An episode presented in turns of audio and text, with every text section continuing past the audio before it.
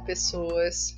Eu sou a professora Perpétua Cardim e seguindo a nossa trilha de conhecimento, hoje nós vamos conversar sobre a teoria das contingências.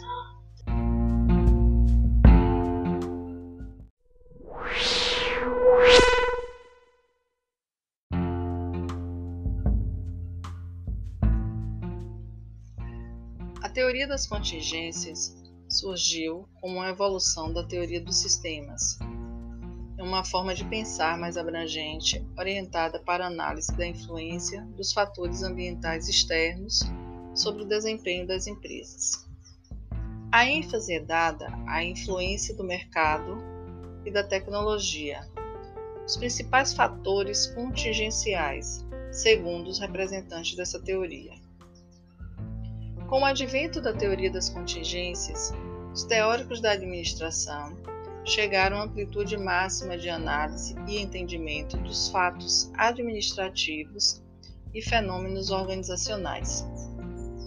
Eles demonstraram com clareza a força das influências de fora da organização no seu processo de criação, desenvolvimento e crescimento.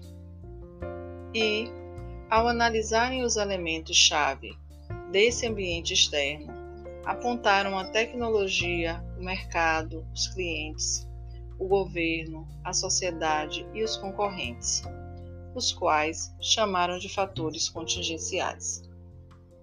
Outra grande contribuição foi a categorização das técnicas e modelos administrativos e de gestão como fatores dependentes dos fatores contingenciais existentes e atuantes no ambiente externo que os determinam e influenciam.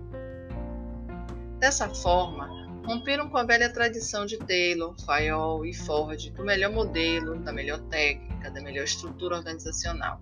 Enfim, da síndrome do The Best Way, ou seja, a melhor e única maneira de administrar, de realizar coisas na empresa. Com os estudos e descobertas dos teóricos contingenciais, estabeleceu-se o fim da era da prescrição na administração.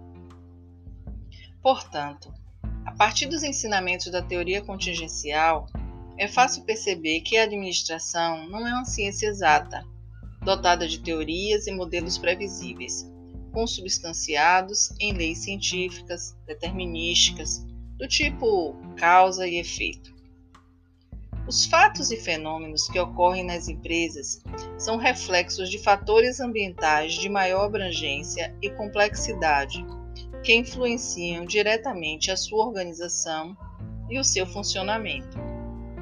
Tais fatores, em sua maioria, não podem ser mudados pelas empresas.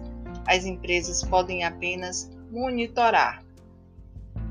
Bom, Vamos falar das características da teoria das contingências?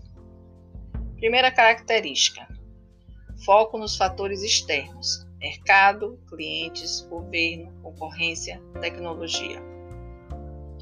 ênfase no caráter adaptativo das organizações ao seu ambiente contingencial.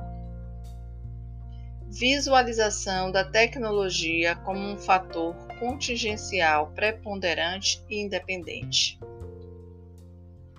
ênfase em questões pontuais e específicas, estratégia versus estrutura, tecnologia versus estrutura e modelo de gestão, tamanho versus mercado.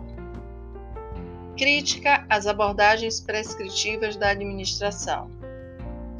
Busca da explicação das mudanças na estrutura organizacional a partir da estrutura de fatores contingenciais, principalmente mercado e tecnologia.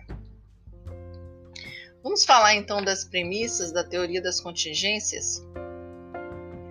Pois é, as organizações adaptadas ao seu ambiente externo são as que apresentam melhor desempenho. A grande mudança ambiental é o fator decisivo e determinante na organização e funcionamento das organizações. A dinâmica de relacionamento entre a empresa e seu ambiente é fator determinante na escolha e implementação da sua estrutura e modelo de gestão. O desenho apropriado da estrutura organizacional depende do contexto da organização. Ou seja, a estrutura organizacional é determinada pela força dos fatores ambientais contingenciais.